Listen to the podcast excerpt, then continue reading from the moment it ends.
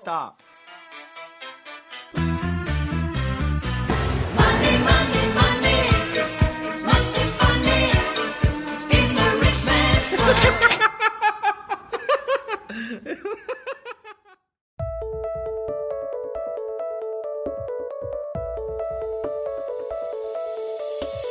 Fala galera!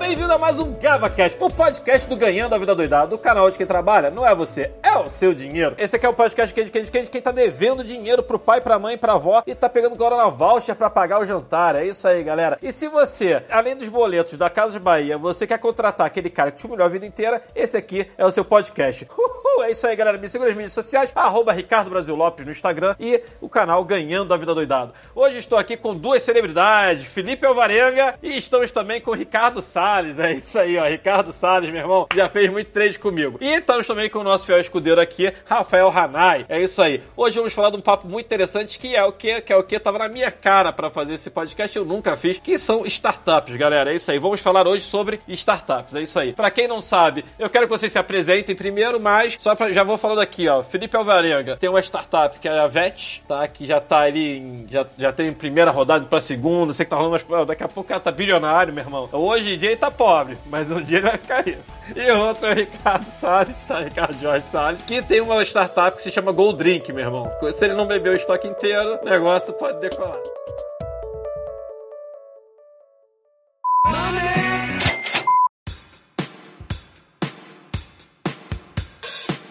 Lá, Felipe. Queria que você falasse um pouco de você, depois de Ricardo. O overview aí, uma apresentação pra galera, depois a gente continua o papo. Boa noite aí a todos. Vou dar uma resumida aqui. Boa tarde, bom dia, dependendo de que hora você estiver escutando esse podcast. Sou Felipe Alvarenga, sou do Rio de Janeiro aí, da, da mesma área que o Ricardo. Então, eu entrei no mercado financeiro lá para 2008, lá no UBS Pactual na época, né? Então, entrei lá como analista de TI. Depois eu fui lá dentro, fui para várias outras áreas, né, internamente ali, passando é, para algumas áreas dentro de TI também. Só que depois eu fui para risco de mercado. Aí fiquei oito anos no Pactual e depois eu eu queria migrar, né? Queria migrar para a área comercial e acabou que o Pactual na época que eu saí de lá teve uns, alguns problemas aí que vocês conhecem que aconteceu no passado e tal.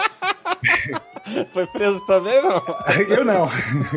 Aí acabou que a área de Wealth Management, que é a área que eu queria ir, enfim, já não já não estava expandindo tanto na época e era uma coisa que eu queria fazer. Aí eu tirei certificação, tirei CFP, que é uma certificação legal aí para quem quer trabalhar como planejador financeiro, e fui para uma gestora chamada Mogno Capital e lá também fiquei mais ou menos por uns dois anos. E depois disso eu meio que não, não tinha tanto propósito dentro desse mercado financeiro, assim por dizer, era muito mais, sendo bem sincero, que era muito mais pela grana do que pelo propósito em si. Aí eu fui convidado para tocar a Associação Brasileira de Fintech, para fazer uma imersão nesse mundo de startup. É, só que eu tive uma passagem lá meio que breve, assim, fiquei mais ou menos uns oito, nove meses, assim, para dar uma arrumada na casa e fazer uma imersão e conhecer mais gente, fazer criar um network nesse meio de startup. E nesse meio tempo, eu queria saber o que ia fazer da vida, né? Depois a gente comenta mais a fundo sobre a VET. Foi daí então que, que surgiu a VET, na verdade, que hoje em dia a gente é um, um marketplace de serviços veterinários focado em atendimento veterinário a domicílio. Aí depois eu entro mais um pouquinho a fundo de como é que surgiu. Tá, mas enfim, então na verdade você não se identificou com nada e falou, pô, aí na hora que você falar pras fintech e tal, tu falou, porra, quero fazer, tô afim de fazer uma startup, foi mais ou menos por aí. Antes de você responder, eu vou falar com o Ricardo Salles, que eu conheço, ó, Ricardo, há uns 20 anos pelo menos. Mas fala aí, Ricardo, como é que tu começou nessa história toda aí de, de, de, de startup? Como é que foi? Conta um pouco da tua história também. Bom, boa noite, boa tarde aí pra todos. É, eu sei que todo mundo vai ter, vai assistir aí o, o pod de algum lugar do mundo, seja de manhã à tarde. Então tá dado aí o recado. Dizer pra vocês que a ideia, ela surgiu a partir do momento em que eu decidi que tinha que ter um negócio pra mim. E esse negócio, ele teria que ser escalável, ele teria que ter uma dimensão global e teria que ser digital, fugindo completamente da realidade de quem quer simplesmente abrir um negócio. Um negócio puro e simples. Não que por ser uma startup e por ser global, escalável, ou digital, o meu negócio é melhor que o outro. Mas a dinâmica de uma startup, ela por si, ela é completamente diferente de uma pessoa que abre uma porta hoje de um negócio e, enfim, vai gerar, vai gerar tanta economia da mesma maneira que a minha empresa gira. Vai contratar pessoas, vai ter toda aquela dinâmica. Porém, as emoções são fortíssimas. Eu faço questão de compartilhar parte dessas emoções com vocês. Mas então, isso que eu queria saber, quais foram as dores ali? Porque assim, comecei a falar com o Felipe e ele falou, cara, mas eu falando de, de algumas outras coisas, cara, eu tô focado nisso, não consigo pegar mais nada, porque no meu contrato, inclusive, eu tenho que ficar 100% full no, no negócio. Já passei pela primeira rodada, não sei o que lá e blá blá blá. E o Ricardo Ida, o Ricardo, não sei se chegou a passar ali pela primeira rodada ou não, a gente vai discutir isso depois, mas também, tipo, pô, assinei o contrato com uma galera e assim, assado, tô ferrado, tô, tô, tô, abandonei meu emprego, era procurador lá da, da, Era funcionário público, eu larguei a carreira para cuidar da startup. E aí eu queria saber isso. Vamos primeiro falar aí do Felipe e depois de Ricardo, eu queria saber o que, que vocês tiveram que abrir mão ali, como é que foi, qual que é a, qual que é a expectativa e o que que aconteceu no final das contas ali, tipo, o que vocês tiveram que abdicar aí, porque parece que é uma vida meio complicada, não parece que é tão simples assim, né? Vocês dois já tinham um emprego estável antes de começar a startup, né? Eu, eu simplesmente, sem é, atropelar a ordem do Felipe, mas o cargo que eu tinha lá, eu podia me aposentar com 30 pau por mês, peguei, é, isso em dinheiro de hoje, né? Mas, é, enfim, é, peguei e larguei. Larguei pra poder justamente estar hoje nessa coisa emocionante, né? Com emoção sem emoção. Ele fala, eu quero com emoção, é isso aí, né, É, Ricardo? não, é, co- é sempre com emoção. Isso vai até dos nossos trades, né? Que a gente fazia, né, Brasil? Lembra? Aqueles trades maravilhosos lá de Baza 3, Tectoy B3, enfim, depois a gente Tectoy conta. B3, Outra tá de oportunidade a gente conta, né? É, eu tive que abdicar porque hoje eu tenho sócios na realidade e já chegamos àquela fase de, de acelerações. As duas maiores aceleradoras do Brasil nos escolheram para fazer né, todo aquele processo. Isso é muito importante. Eu digo que eu sou um cara antes. Eu não sei se o Felipe passou por alguma aceleradora. Se também não passou pela aceleradora, provavelmente deve ter tido um smart money no investimento que ele já recebeu. Enfim, é que a gente, quando um empreendedor, tem uma visão um pouco nebulosa no início do negócio. E hoje já tive sim uma primeira rodada, mas eu tive que aportar capital junto. Não foi fácil. Eu já aportei capital no início, tive que aportar capital de novo junto com os novos sócios. Só uma dúvida técnica, cara. O que, é acelerador? Olha, uma aceleradora, você tem uma aceleradora pura e simples, ou você tem uma aceleradora que realiza algum tipo de investimento de capital semente numa startup. Aceleradora é quem põe a grana. É, depende. Por exemplo, tem aceleradoras que não necessariamente põem o dinheiro imediatamente, e tem aceleradoras, por exemplo, como a WOW, que é a, a WOW, tá? Ou seja, às vezes o cara tá numa ideação é, e, a- e a WOW ela coloca lá 80 mil na mão do cara, com 8% da, da ideação que ele tem, para poder auxiliá-lo naquela fase de tirar a ideia do papel. E eles dão um suporte por 12 meses. É, eu acho, pelo, pelo que eu entendo aqui, a aceleradora do caso, Rafa, é mais do que o dinheiro. É que nem o. Assim, vou falar, vou dar um exemplo meio bobo, mas é tipo lá o, o, o- Shark Tank. Tu tem um negócio de plástico, custa 5 reais e tal. Cara, o Apolinário, esse bobeiro nem entra com dinheiro. Se ele anunciar aquela porcaria ali, vai vender pra 10 milhões de pessoas, entendeu? Assim, Ah, e a distribuição dele, na verdade. Eu, eu digo, eu digo que a, a aceleradora ela traz um conhecimento para o empreendedor em diversas áreas. Uma das aceleradoras que nós passamos, que é a ACE, a ACE, de 22 mil startups que tentaram lá a aceleração com eles, eles, eles aceleraram 400 e poucas. O Gold Drink foi uma delas. Então, tem todos os pods de treinamento que eles disponibilizam com profissionais de altíssimo gabarito. Você ia te dar um treinamento também no final das contas, pra tu não fazer besteira, né? Também. Exatamente. Cara, eu sempre fui um cara da área jurídica, né? Imagina um cara de tribunal, caneta na mão, é, é, tipo, eu dava, fazia as coisas canetada, né? Hoje não, hoje eu levo é... hoje, hoje o negócio é diferente, entendeu? Então, eu tive que aprender muita coisa. E, e, assim, a gente pensa que sabe, mas não, sabe. A gente tem que estar sempre aprendendo, por mais qualificação que você tenha na sua área, que a startup, ela exige do cara 24 horas por dia. Não tem um minuto sequer que eu não pense em Gold Drink. Não tem um minuto sequer que eu não sou cobrado pelas pessoas que estão comigo, dando seu tempo, seu dinheiro. É, não tem um minuto sequer que você deixa de pensar nisso. Se você começar a deixar de pensar, aí você começa a perder o seu negócio. Então, as aceleradoras, eu diria para vocês que elas são fundamentais. Não sei o caso do Felipe, estou conhecendo ele aqui hoje, mas é muito importante sim um empreendedor que tem essa alguma coisa, tem uma ideação, que são fases. Ideação é o cara que tem uma boa ideia, mas não tem nem pessoa jurídica, não, não, não tirou do papel aquela, aquela, aquela, enfim, não concretizou. Ele quer começar de alguma maneira. Procura uma aceleradora legal que ela vai te ajudar. Agora, também tem o cara que já tem ideação, tem a pessoa jurídica, tem as coisas montadas e tá perdido, dando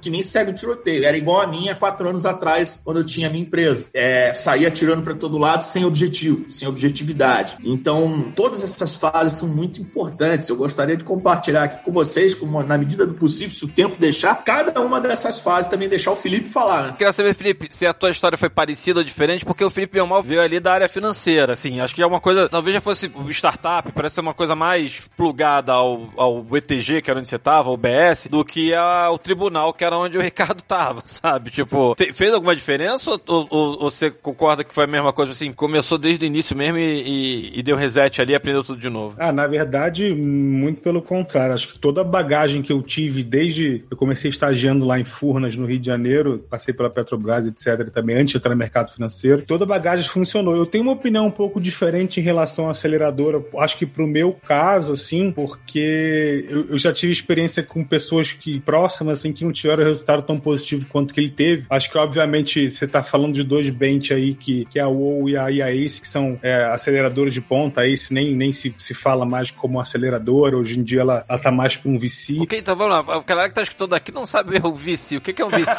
Tá bom, desculpa. VC é, um, é basicamente um fundo de venture capital que faz investimento em startups, é investimento de capital de risco. É um investidor anjo ou não? Não. E, e o tipo de investidor, né, Felipe? De, de investimento, o valor de investimento gira ali naquela faixa de alguns milhões, né? Depende, você pode ter é, VC é, early, early stage que vai te dar um cheque aí de 200 mil reais, 300 mil reais, que é um cheque aí considerado para anjo, ou você tem um, pode ser um early stage, que aí entra um, um papo um pouco mais à frente, que vai ser acima de 5 milhões de reais quando você já tem uma atração grande. Então, é, te falo isso porque recentemente eu conversei com mais de 60 fundos e mais de 60 em fundos, family office, etc. Então, mas pro meu caso, a minha maior dor, na verdade, continua sendo, é, foi de encontrar e é de encontrar um co-founder para tocar algumas partes que eu não tenho tanta é, habilidade, assim, por dizer, que seria para dividir problema, na verdade. É, Com, com fato, você tá querendo um, seria um- uma espécie de sócio mesmo. É, é um sócio. Um sócio, por exemplo, eu sou mega de TI, de processo, produto, mas eu não sou o cara tão de marketing, assim, por dizer. Um cara de growth, por exemplo. Então seria um cara meio que para fazer, é, por dizer aí, é, é, seria um complemento aí ao meu perfil. Isso aí é exigido bastante aí por, é, pela maioria dos fundos. Então, no meu caso, eu peguei toda a expertise que eu tinha aí do mercado financeiro, a parte também de tecnologia, tanto que eu desenvolvi toda a minha plataforma totalmente sozinho. Galera, pra quem não sabe o que é MVP, é o Minimum Viable Project. Assim, o negócio aqui é outro nível. A galera que tá ouvindo Cara, aqui mesmo não desculpa. sabe. Daqui a pouco a gente tá num bingo. Daqui a pouco vai, vai marcar as palavrinhas de, de, de mundo de startup aqui. A gente vai estar um bingo aí, ó. É, é, a gente faz um episódio só de palavras de startup, VC, Venture Capital, que não é o investidor anjo. Então já entendi, eu já entendi aqui que o investidor anjo faz apostas até 300, 400 mil reais. O Venture Capital vai fazer aportes maiores. Seria essa a diferença? Cara, então, em termos de cheque, pode ser que você possa definir sim, mas tem investi dependendo da startup, que é o primeiro investimento dela, você entra com um aporte maior. Então, é, você tem uma estrutura também diferente. Vou começar a falar outras palavras, por exemplo, uma startup B2B. Business to business. É, você de repente ali você precisa de um capital menos intensivo do que uma startup B2C, por exemplo, que você precisa fazer uma captação de cliente. B2C é quando você faz a- o business to consumer,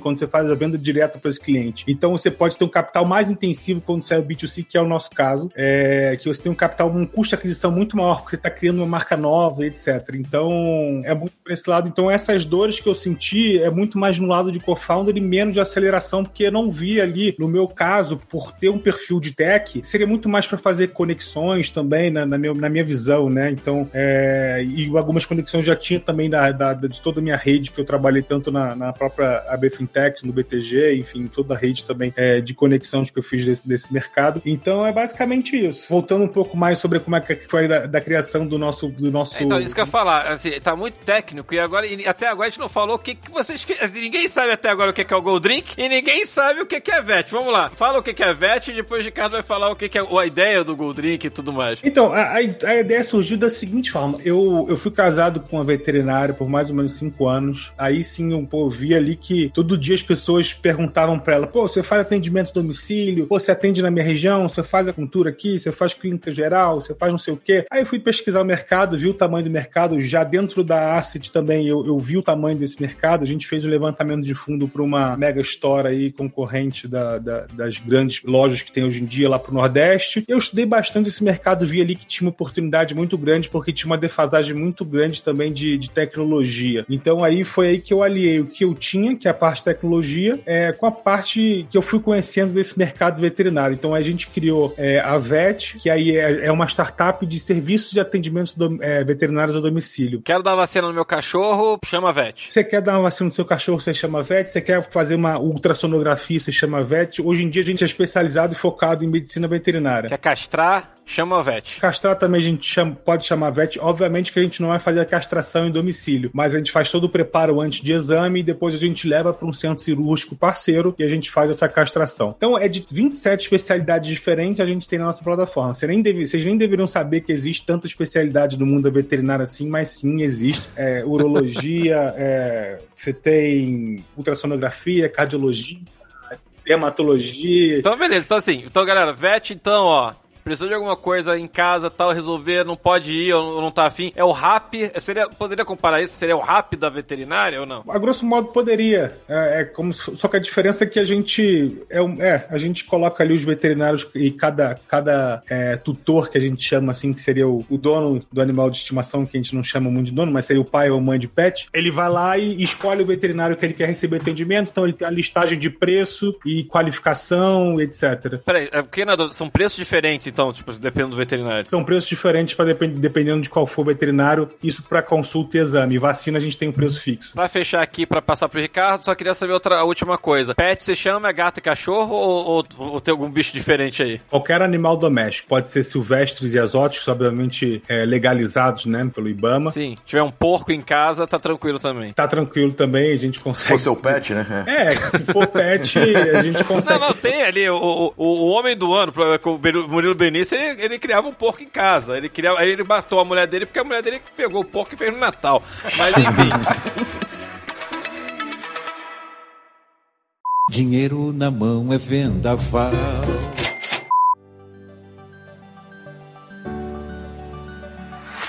Me fala aí o que, que é o Gold Drink, como é que surgiu tudo mais, de onde veio a ideia e pra que, que vai servir. Hoje o Gold, Drink é uma evolução, né, ao longo desse tempo todo. A gente pode dizer que existe o Gold Drink pré-Covid e o Gold Drink pós-Covid, né? A própria expressão por si já indica muita coisa, né? Gold Drink. Então nós tivemos a, so- a satisfação e a felicidade de gravar, de registrar, né, essa expressão e o formato do nosso aplicativo nos Estados Unidos, na União Europeia, eh, no Brasil. E nós temos uma ma- a- a gente tem um conceito que gira em torno dessa expressão, né? O que, que gira em torno disso? Então, antes da pandemia, a ideia fundava a seguinte questão: era unir os, os usuários, né, os usuários Gold Drink, no nosso aplicativo para achar o que fazer, onde ir beber, comer e se divertir nas cidades. Ocorre que veio o Covid e daí eh, a gente estreou em março de 2019, eh, fevereiro de 2019, mais precisamente. Nós tínhamos 102 bares na, na, na- base, chegamos 2 mil usuários eh, em poucos dias de lançamento.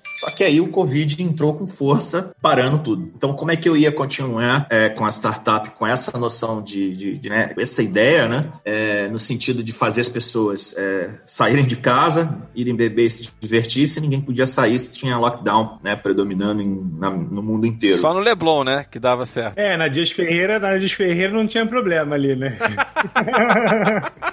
Infelizmente, né? Com vergonha. Teve um bom tempo aí, realmente pegou a coisa, né? Vamos dizer que nos meses de março e abril a coisa foi séria. No Rio, mais ou menos, né? Rio, no Rio, você sabe que é mais ou menos, mais ou menos. Metade, metade dos bares que nós tínhamos na nossa base faliram, é, fecharam as portas, infelizmente. Bom, foi aí que a gente teve que se reinventar. Tava com a coisa fechada pro carnaval mesmo. O carnaval, logo na sequência veio o Covid. Foi isso, né? Tu fez a parada do carnaval. E, e- e aí veio o Gold Drink, agora é o que a gente tem hoje, o Gold Drink pós-Covid. Hoje, a gente diz que o, o Gold Drink ele é uma plataforma, e o próprio mercado já está reconhecendo a gente como, como uma, uma forma de, de, de- de auxiliá-los né, à retomada né, das atividades. Hoje o Gold Drink ele reúne uma série de ferramentas e soluções para que venha né, no sentido de ajudar os estabelecimentos, os bares e os restaurantes a, a retomada das atividades. né? Que soluções são essas? São soluções que hoje Além disso que eu falei que o Goodrink faz, que é ajudar o usuário a achar um bar legal na sua cidade e se conectar com outro usuário, quem tem a oportunidade de baixar o aplicativo na cidade de Curitiba, vê bastante usuário já lá, se conecta legal ali, pode brindar, chatear com os usuários, chamar o,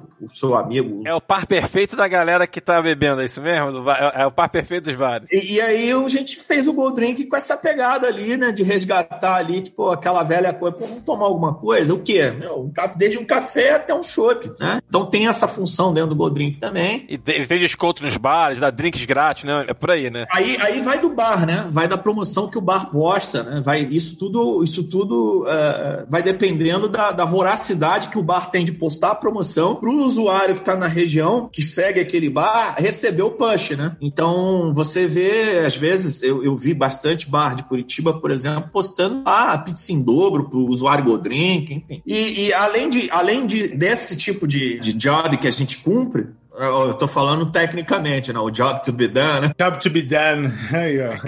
o que é um job to be done? O job que a nossa startup se propõe a resolver, é a vida do, do- do- é a vida do, do usuário. né? O que, que a gente faz para resolver o problema né, da vida do usuário? Qual o problema básico que o Goldrink ajuda a resolver? Geralmente a pessoa chega num lugar e não sabe o que fazer, não sabe onde ir comer, beber, se divertir. Procura no Facebook não acha nada. Vê no Instagram perfis, é, é, vê perfis é, dispersos, às vezes perfis até fake e tal. É, o cara resolve de forma indireta e não de forma direta. Aí vem o Godrink resolvendo isso de forma direta. O que, que o Godrink faz? Pega estabelecimentos locais, por meio da geolocalização, ajuda os usuários a, pô, num raio de 15 quilômetros, saber o que ele vai fazer. E pega o estabelecimento mais próximo, mais distante do seu ponto de localização. Junto com o cara vai e ainda pode é, azarar, pode conhecer pessoas, pode se divertir. É, é, a gente mistura, né? Tem um entretenimento com publicidade dentro da plataforma e ele vai saber o que ele vai fazer. Então, assim, ele resolve ali a vida dele de forma imediata e não de forma mediata. E aí, junto com essa solução que a gente já tem, a gente agregou delivery a preço fixo para os estabelecimentos, porque tem muita gente que não vai sair de casa ainda. Então, a gente possibilita delivery a preço fixo para os estabelecimentos que vem despertando um interesse muito grande, porque hoje os deliveries cobram uma taxa sobre o faturamento Sim, sim, sim. aham. É, você pega aí Rappi, aí foi tudo mais, todo mundo fala que tem vários problemas com o percentual, não só o delivery, mas aí tem que dar X%, e se tu não topa participar da promoção, ele te tira, aí tu sai da, assim, aí se tu não se canibaliza, aí tu não aparece na plataforma e tu acaba falindo. Sabe assim, tem umas histórias bem por aí. além do- da comissão, ainda tem a, a obrigação de participar de certas promoções que fica praticamente inexequível a venda do produto. A gente viu isso para o estabelecimento. Demos também possibilidade de cursos. É, o, o cara que, por exemplo, querer, que, que ele quiser, que ele tem um interesse de qualificar alguns profissionais dele, vai ter cursos lá, tem cursos na nossa plataforma para ele poder qualificar melhor o, o atendimento. Né? Inclusive, profissional que não tem o segundo grau, grau completo, a gente tem curso lá que possibilita que o cara, é, reconhecido pelo MEC, tá? ele vai lá e se habilite e faça o curso e faça a prova e consiga, assim, um- às vezes um segundo grau. Pô, quantos, quantos ajudantes de cozinha sonham em melhorar e não conseguem, não tem tempo para estudar? Então a gente veio agregando uma série de, de- de funcionalidades e Aham. justamente para trazer essas soluções aí na retomada do setor. E o mercado começou a enxergar a gente como uma ferramenta de retomada. Entendi.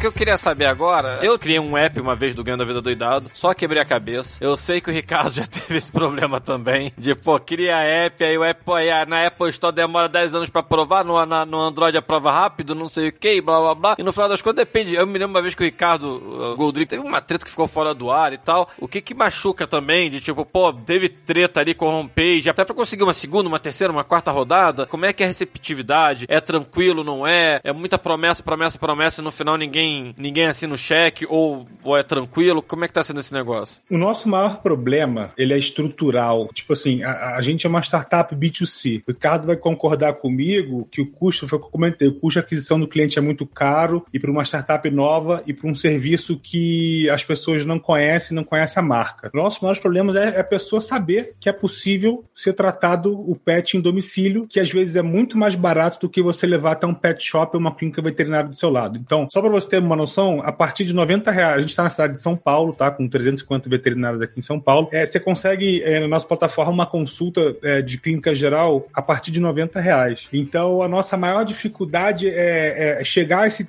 esse consumidor final e ele entender ali puxa, é, existe essa plataforma, é possível fazer esse atendimento, eu faço tudo online, eu agendo online, eu faço pagamento online, eu consigo parcelar, eu não preciso de fazer nenhuma interação, de pegar fila, de repente o veterinário não tá lá, assim, enfim, levar o, o, o pet até, o, até uma clínica veterinária, porque muitas, muitas das vezes você não tem carro. Hoje em dia, com essa questão de mobilidade urbana, e nem digo a parte de Covid, Covid principalmente que as pessoas realmente não saem de casa, e os veterinários, os animais não precisam ainda continuar é, tomando vacina, eles ficam doentes, é, precisam fazer check-up, Eu mesmo não tenho carro, né? Tipo assim, é, sou uma pessoa assim, mas também não tenho pet, mas. mas seria um problema, imagina. É, colocar no Uber, o cara já vai te olhar de cara feia, deve, enfim, deve. É, você tem uma, umas, umas barreiras aí que, que são um pouco complicadas para quem tem, quem tem pet. E, e a gente é justamente essa solução. Só que aí, para ela conhecer a gente, a gente tem que atingir a grande massa, né? Então a gente tem que ter uma, um, um potencial aí de penetração é, onde as pessoas, puta, é verdade, eu consigo fazer atendimento veterinário domicílio, se eu entrar aqui no site vet.co, eu coloco meu endereço, informação cadastral e na hora o veterinário vem aqui na minha casa e depois tem toda aquela parte que nem vou entrar muito no detalhe de questão de features, tipo assim, ah, é, histórico do, do pet, é, aviso de vacina, essas coisas assim que faz parte da, da parte tecnológica, mas o core em si do negócio que é a grande dificuldade. Por exemplo, a gente consegue fazer uma ultrassonografia a domicílio. Pô, mas é a pessoa, nossa, mas como? É uma mochila que a pessoa vai. Só que pra pessoa conhecer isso, pouquíssima gente conhece. Então, essa, essa é uma, uma dificuldade da parte do, do, do cliente. E uma, uma outra dificuldade agora que a gente tem é da parte que a maioria dos marketplaces tem é em relação à agenda do, do veterinário. Aquele horário que ele disponibilizou dentro do aplicativo, que ele vai estar 100% disponível realmente naquele momento e vai estar casado lá. A gente tem um problema aí que isso aí é tirando é,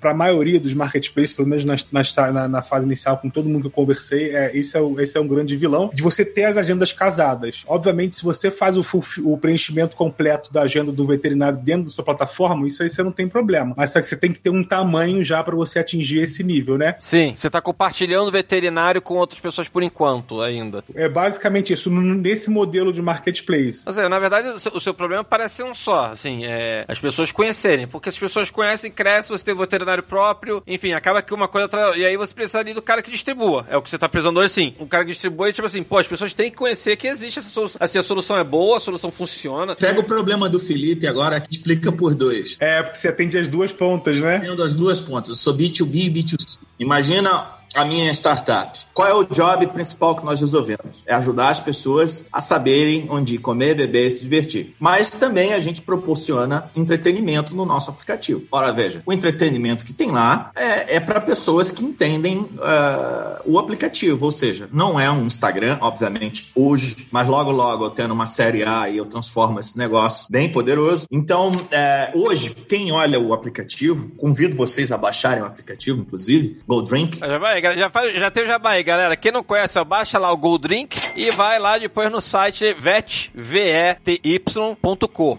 Baixe. Você vai ver que as pessoas já estão entendendo e é uma forma simples. Hoje o Goldrink possibilita que o usuário tire uma foto, comente, curta a foto, brindando o amigo ou a pessoa. Né? A gente chama de drink line, o que é o feed, que é, é que é mais as pessoas fazem hoje numa rede social. É o quê? Tirar foto de comida e bebida. Então, assim, quem for lá no Goldrink achando que vai ter stories, que vai ter isso, aquilo, não vai ter, pessoal. Não é isso, não. A gente quer o simples, que é o lado simples da vida, que é o quê? É um brinde. É um brinde com o seu amigo, é uma foto com o seu amigo. É isso que se perdeu, inclusive. Se amanhã ou depois o Goldrink vai ter stories, ok. Vou atrás de uma série A, B, pra isso. Hoje o Goldrink é feito pra pessoa que realmente pega aquele lado bom com o seu amigo, com sua bebida, com sua comida, tira uma foto e posta. Simplesmente isso. Vida real, que é algo que se perdeu bastante nas redes de hoje. Né? Você vê muita coisa lá que não é a realidade. Isso não é suficiente. Né? Assim como eu sei que tem gente que gosta da nossa, essa nossa primeira ideia, tem que tema. Então, ou seja, pega o problema que o Felipe colocou e multiplica por dois. Por quê? Assim como eu tenho um usuário que vai entrar no Godrink porque quer ver onde ir, comer, beber, se divertir, na funcionalidade que tem lá disponível para isso, que é o Go Out. Let's go out. Vamos fazer o quê? Vamos sair? O que que tem? Aí vai listar os bares. Eu tenho que ir atrás de bar. Por sua vez, eu tenho que ter usuário. O bar me pergunta: cadê o usuário? Você tem usuário?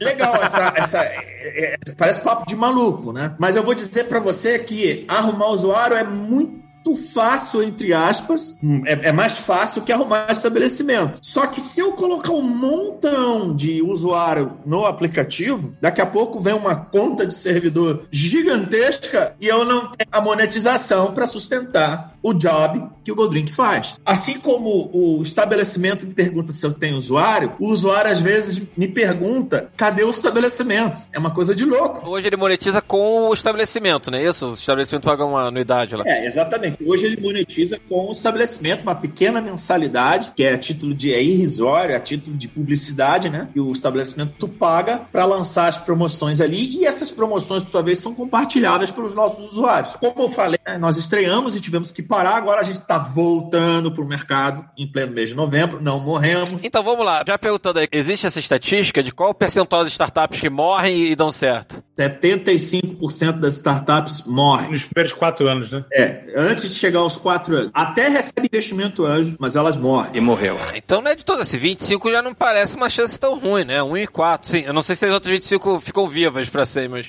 é melhor que day trade. Melhor que nem trade. Aí eu concordo. É Aí eu melhor que day concordo. trade. 42% das startups elas morrem por não haver problema nenhum no mercado. Ou seja, ele tem uma ideia, é, o cara, ah, minha ideia, pô, é maravilhosa, aí convence dois, três, quatro, arruma 300 pau, bum, olha pra ideia do cara e fala, tá bom, cara, e daí? O que, que eu faço com isso?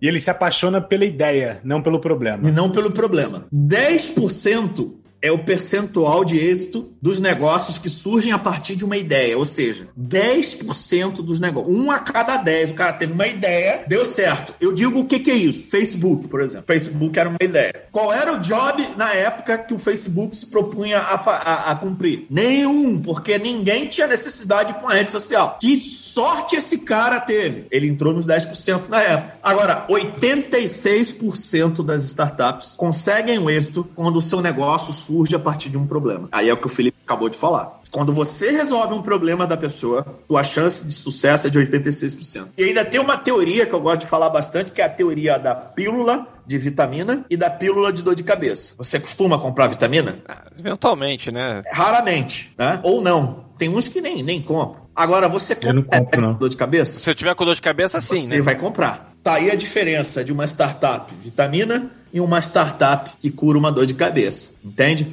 Uma startup, às vezes, ela pode ter uma ideia até legal, ela pode ter uma estrutura legalzinha, ter um MVP foda, mas ela é uma startup vitamina. Ela pode dar certo? Não sei. Tudo vai depender, porque vai depender se o mercado tem fome de consumir vitamina. Agora, quando uma startup às vezes ela não tem nenhum MVP tão bom. Às vezes ela tem um MVP que tá bem ruim. Às vezes o time é ruim, mas o cara consegue acabar com a dor de cabeça da pessoa. Essa startup, o mercado acaba sugando porque ela resolve o problema. Então, tem essas teorias aí que eu adoro colocar, inclusive para quem for empreender, no sentido de que o seu negócio pode ser considerado uma vitamina ou um remédio para dor de cabeça. Uma pergunta, você falou muito de MVP. O que vocês têm hoje são MVPs ou não? Já, assim, MVP assim, é o mínimo para a empresa girar. Seria é, o que eu imagino. É, Felipe, hoje a VET é uma MVP, digamos assim, é, é o mínimo ali e tal, tipo, pô, tem um monte de coisa pra crescer, ou já passou dessa fase de MVP? Já foi pro segundo passo? Já passou, só que ela continua sendo MVP,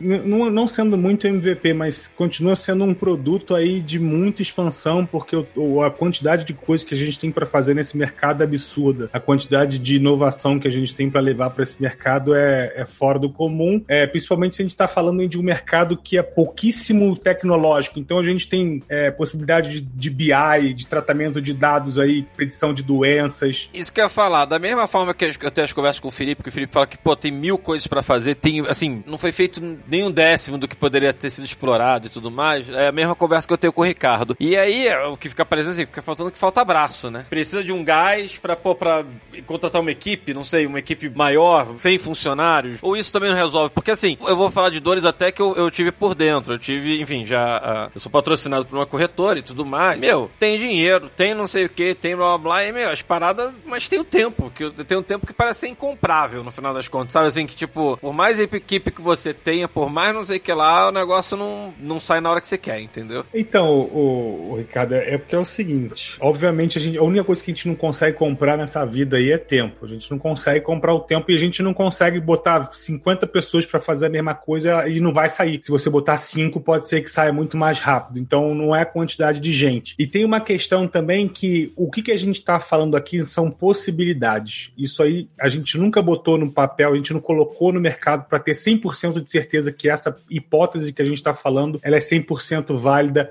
É, falando em termos macros, assim, tipo, obviamente que uma feature ou outra você, você vai conseguir, ela vai fazer total sentido, mas é, para o negócio virar de chave mesmo, você não consegue com, com o tempo nem colocar mais gente. Então você tem que começar pequeno, fazer o negócio girar rápido, sem gastar muito tempo, na verdade. O próprio MVP, é, sem muita firula, tipo. Você sempre vai ter que fazer MVP de tudo, como a gente tá falando, de tudo que você quer lançar, você sempre vai ter que fazer o MVP, nem que seja no boca a boca e no papel, cara, e, e a- o, o negócio de startup é você executar. Não adianta nada você ficar confabulando e criar metodologia ágil, obviamente eu uso metodologia ágil, mas não adianta nada se você, é, é, se cria um mega processo, só que no final das contas você não consegue executar. Vamos lá, qual metodologia? É, metodologia? Ágil. Ágil, tá. São uns post-it lá em, em camadas diferentes, não sei o que e tudo mais. né? É, aí cada um, acho que é, é muito menos o, o- o visual e muito mais no- em termos de processo. Bem, mas o que tu me falou é o seguinte: dane-se o ágil, claro que tem sua importância, mas aí é uma coisa que, assim, eu que não, não sei de startup, mas é muito. Eu falo até que no Ganhando a Vida e tudo mais, é melhor o feito que o perfeito, né? É isso. Se você não tem vergonha do seu primeiro produto que você lançou, você lançou ele muito tarde. Essa, essa é a frase famosa de um,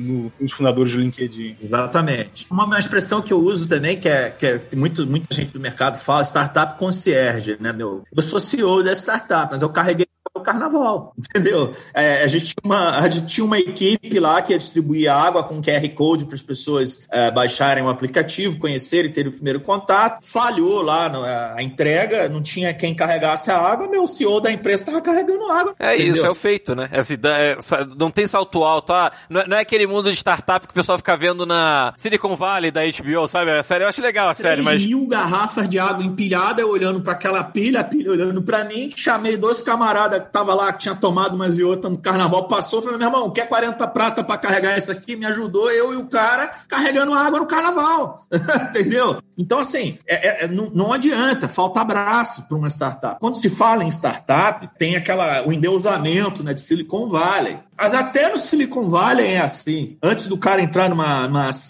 é, uma, uma, série, uma série A, uma série B, série C, Então, explica pra gente o que é uma série A, uma série B, uma série C, primeira rodada, segunda rodada, pro pessoal que tá ouvindo aqui o podcast dar uma entendida. Eu posso explicar rapidamente, se, se eu estiver falando um pouco diferente, Felipe, tu me ajuda. Pode dizer o seguinte: um anjo é o investimento primário que você consegue para tirar a sua ideia do papel, gira na faixa ali de entre 100 e 300 mil. Aí você tem um pré-seed, que é um investimento que gira na faixa ali de 500 mil a 3 milhões. Aí você tem um seed money, que é de 3 a 10 milhões de reais. É, seed é, é semente aí, hein, galera? Tipo, é o investimento de semente, né? É, o- a semente ela entra ali, né, no, no, no seed, né, no pré, no seed, no pré-seed, mas, mas melhor dizendo, né? Aí você tem seed, você tem aceleradoras, tem anjos, crowdfunding. E nisso, geralmente, você vai deixando parte com os investidores, certo? Você vai, primeiro onde você deixa uma parte, quando tem o seed, você deixa outra parte. Isso, é, são diluições de capital, que aí é um assunto que dá para fazer um podcast só para falar de diluição de capital. Eu, por exemplo, eu pulei a fase de anjo e pré-seed, por quê? Porque eu mesmo aportei o capital, então eu já deixei a empresa grande para chegar onde ela está agora. Então, eu mesmo fiz esse papel que um outro empreendedor deveria é, fazer conseguindo dinheiro do mercado. Então, Posso te cortar um segundo? Uma pergunta. Você faria isso de novo ou você pegaria desde o início dinheiro de investidor? Cara, o que eu faria de novo? A primeira coisa, me livrar de pessoas inúteis. É, é, cara, tanta gente inútil que passou pelo meu caminho é, é- é desagradável. Mas aí você acha que você teve um erro aí de vesting e de nesse sentido? É, Não, não cheguei a ter um erro. O que, que aconteceu em um determinado momento? Eu, cara, pô, botei capital a primeira vez, botei a segunda. Na terceira, eu precisei de sócio para colocar mais junto comigo. Eu poderia ter caprichado um pouquinho melhor na negociação, mas no final eu me dou por satisfeito, porque hoje são pessoas que são meus sócios e não investidores. É diferente. Eles são sócios, estão botando a mão na massa junto comigo. Eles não só querem um relatório e diga lá, vai lá, meu filho, faz o teu, com uma aquela cláusula lá de, de, de cumprimento. Se, se você não cumprir, você toma uma diluição é, é, absurda. Né, contrária, ou com aquelas condições de aporte de capital, com mediante metas. Não, hoje são pessoas que me ajudam e trabalham junto comigo. Então a gente evoluiu de um anjo, hoje a gente está numa fase já de pós-seed, só para você ter uma noção. Nós já passamos do seed money. Então, mas foi muito suor, foi confusão, porrada. Meu, eu tive que aturar, tô aturando ainda um monte de coisa na minha cabeça. É gente, pô, tá do teu lado que é, é, deveria apoiar, e aí, pô, fica em dúvida, né? começa a te olhar, fica assim, pô, será que esse cara vai, meu irmão? Será que esse cara vai? E aí tu vê uma empresa, já tem um valuation significativo, já tem uma coisa estruturada, aí tu trabalha, trabalha, trabalha, trabalha, e eu não vejo dinheiro. Aí você fala assim, você é maluco? Você trabalha e não vê dinheiro? Não, é o contrário, eu tô valorizando a empresa. Cada dia meu de trabalho valoriza a empresa, cada, cada um da equipe que trabalha valoriza a empresa. Enfim, eu tô preparando a empresa já agora para um investimento pós-seed. Vou fazer uma pré-serial ou série A?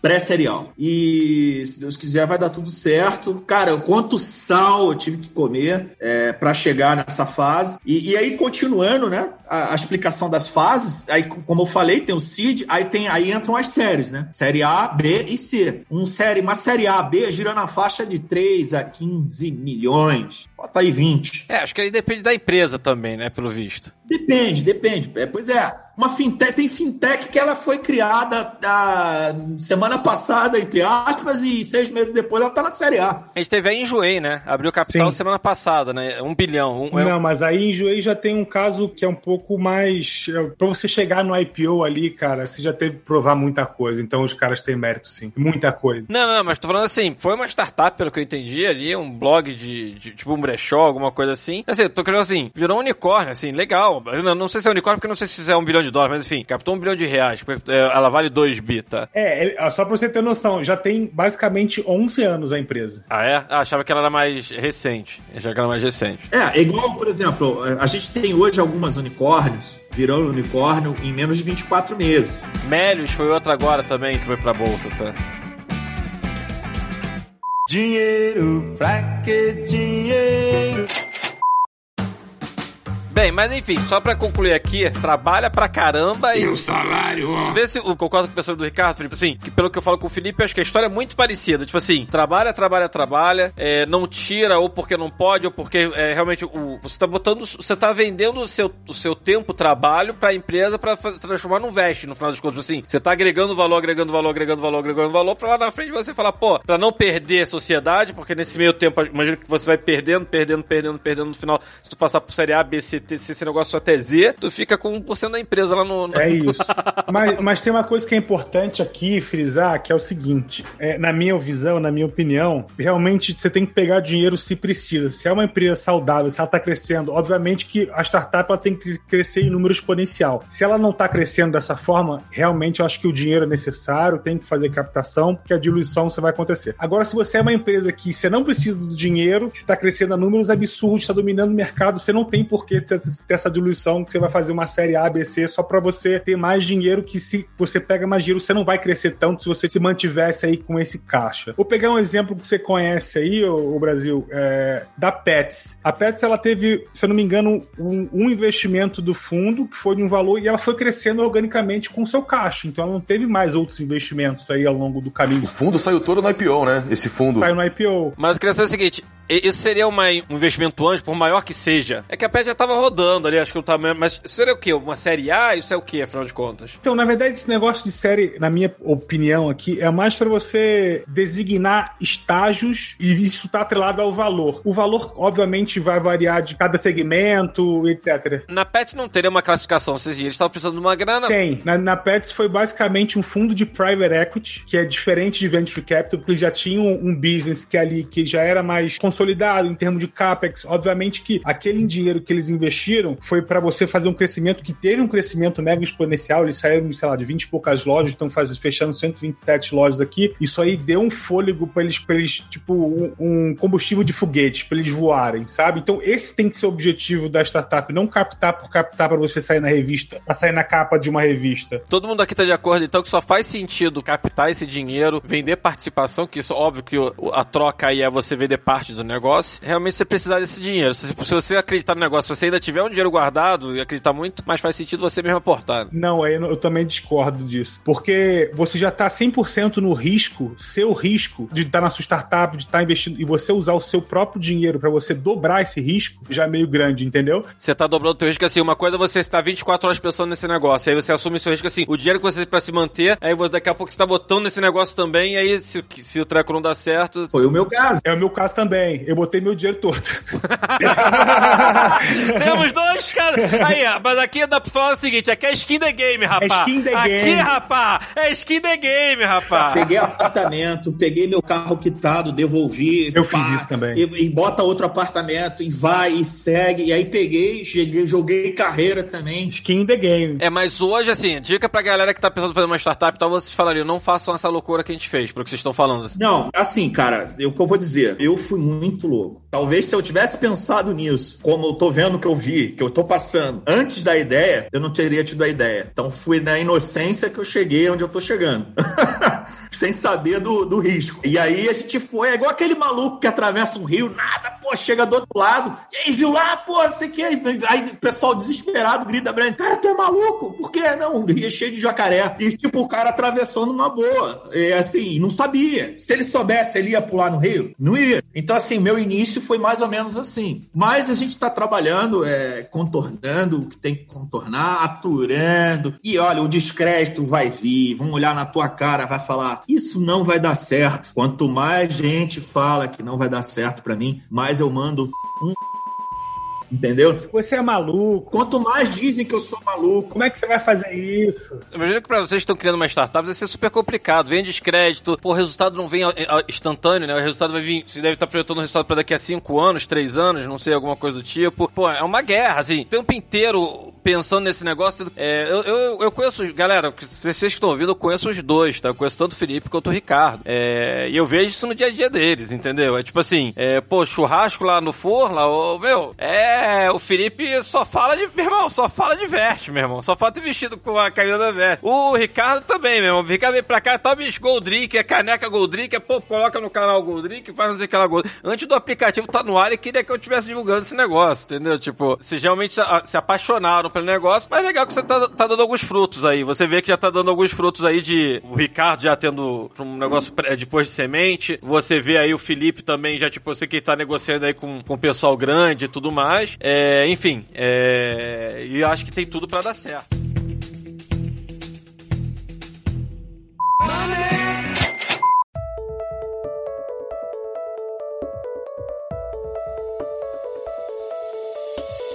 Eu ia falar o seguinte, agora dê as mensagens finais pra quem quer fazer uma startup. Felipe, o cara quer fazer uma startup hoje e tudo mais, quais são, sei lá, dá três dicas primordiais pro cara não, não se estrepar. Esteja preparado psicologicamente, faça boas conexões e esteja preparado psicologicamente de novo. Beleza. Eu vou dizer, então, vou emendar, né? Pra dizer o que o empreendedor precisa. Ele tem que conhecer todas as áreas que ele se propõe a trabalhar. Se você não conhece, não faz não, meu filho. Você vai arrumar um problema pra sua cabeça. Você tem que procurar orientação. Procura uma aceleradora, estude, ouça. Sobretudo, você tem que ter muito amor pelo projeto. Se você não tiver amor pelo projeto e não vivê-lo 24 horas por dia, você não vai conseguir. Se você desliga telefone depois das seis, você serve para ser empregado e não para ser empreendedor. Não, O Felipe, galera, pra quem não tá vendo aqui, o Felipe tá rindo aqui e tá só concordando com o que o Ricardo tá falando. É verdade. Se você quer ter férias, vai trabalhar como seletista. Cientista. Tá aí o recado, galera. Vocês querem fazer uma startup, ó? Tem que ter muito culhão, muita bola. E que nem o Felipe falou, tem que ter o psicológico, porque eu tô vendo que a água vai bater na bundinha toda hora, vai vir um perrengue aí. Bem, galera, é isso aí. Espero que vocês tenham curtido aí o papo com o Felipe Alvarenga e com o Ricardo Jorge Salles. Acessem lá o site deles, ó. Felipe Alvarenga, vet, com Y, V-E-T-Y.co. E Ricardo, ó, vai lá, ó, no, no... Já baixa aí o aplicativo Gold Drink, galera. Quero ver vocês aí no app depois, tá? Posta um brindezinho aí lá, galera. Pô, vamos lá. Pode deixar, pode deixar. Brindar sem beber, meu irmão, não vou nem falar o que acontece. Mas é isso aí, galera. Espero que vocês tenham curtido esse podcast. Deixem, vai lá na- no Ganhando a Vida Doidado, no meu Instagram, arroba Ricardo Brasil Lopes, pra deixar temas sobre podcast. Enfim, é, vamos, vamos chamar mais gente bacana aqui. Muito obrigado aí, galera, por ter participado. E por hoje, já sabe, pregão? Encerrado. Uhul, yeah, uou!